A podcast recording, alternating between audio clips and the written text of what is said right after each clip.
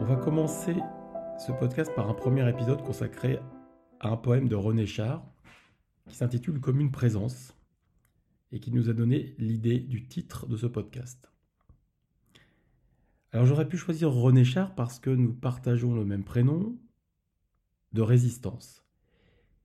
René Char fut un grand résistant et il choisit comme nom de résistance Capitaine Alexandre. Ce nom va bien parce que René Char, pour moi, c'est l'image d'un résistant.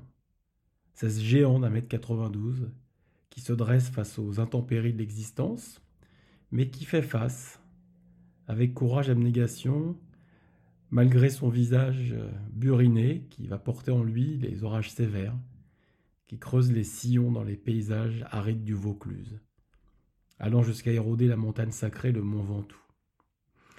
Cette résistance, René Char, il l'a en vérité cultivé dès l'enfance. Il a commencé très tôt. En rentrant de l'école, en 1917, et c'est une histoire vraie, il est mordu par un chien enragé. Et il est un des premiers à recevoir à l'hôpital de Marseille le vaccin mis au point par Pasteur. Cet homme est un homme pluriel. Il a exercé tout un tas de petits métiers, des métiers manuels. Il a été vendeur de fruits, tout en étant un critique littéraire, un poète, ce qu'on peut qualifier d'un intellectuel. Il a été dissident dans l'âme, résistant, mais aussi homme de principe. Et en cela, je trouve que Char porte en lui euh, l'humaine condition, toutes ces contradictions qui font l'homme, la femme, qui nous font, mais il va réussir à les transcender par la poésie. Alors comme une présence dont est issu euh, le poème éponyme que je vais vous lire, c'est un recueil qui a été composé par René Charles lui-même. C'est un peu son anthologie personnelle, avec un parcours de lecture qui n'obéit pas à la chronologie, mais qui obéit au jeu des résonances.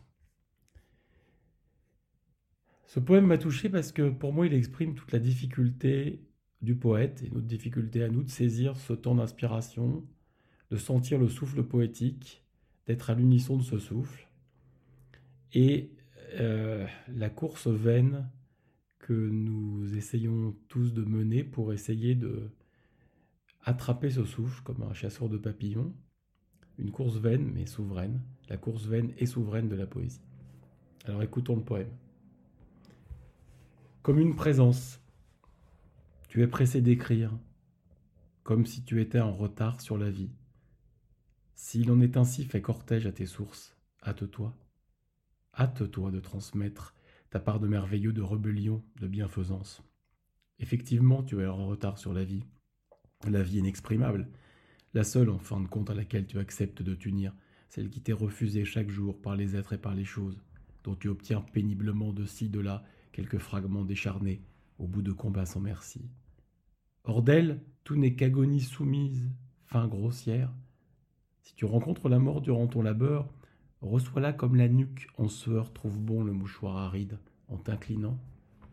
Si tu veux rire, offre ta soumission, jamais tes armes. Tu as été créé pour des moments peu communs, modifie-toi, disparaît sans regret, au gré de la rigueur suave. Quartier suivant quartier, la liquidation du monde se poursuit sans interruption, sans égarement, et sème la poussière. Nul ne décèlera votre union. À bientôt.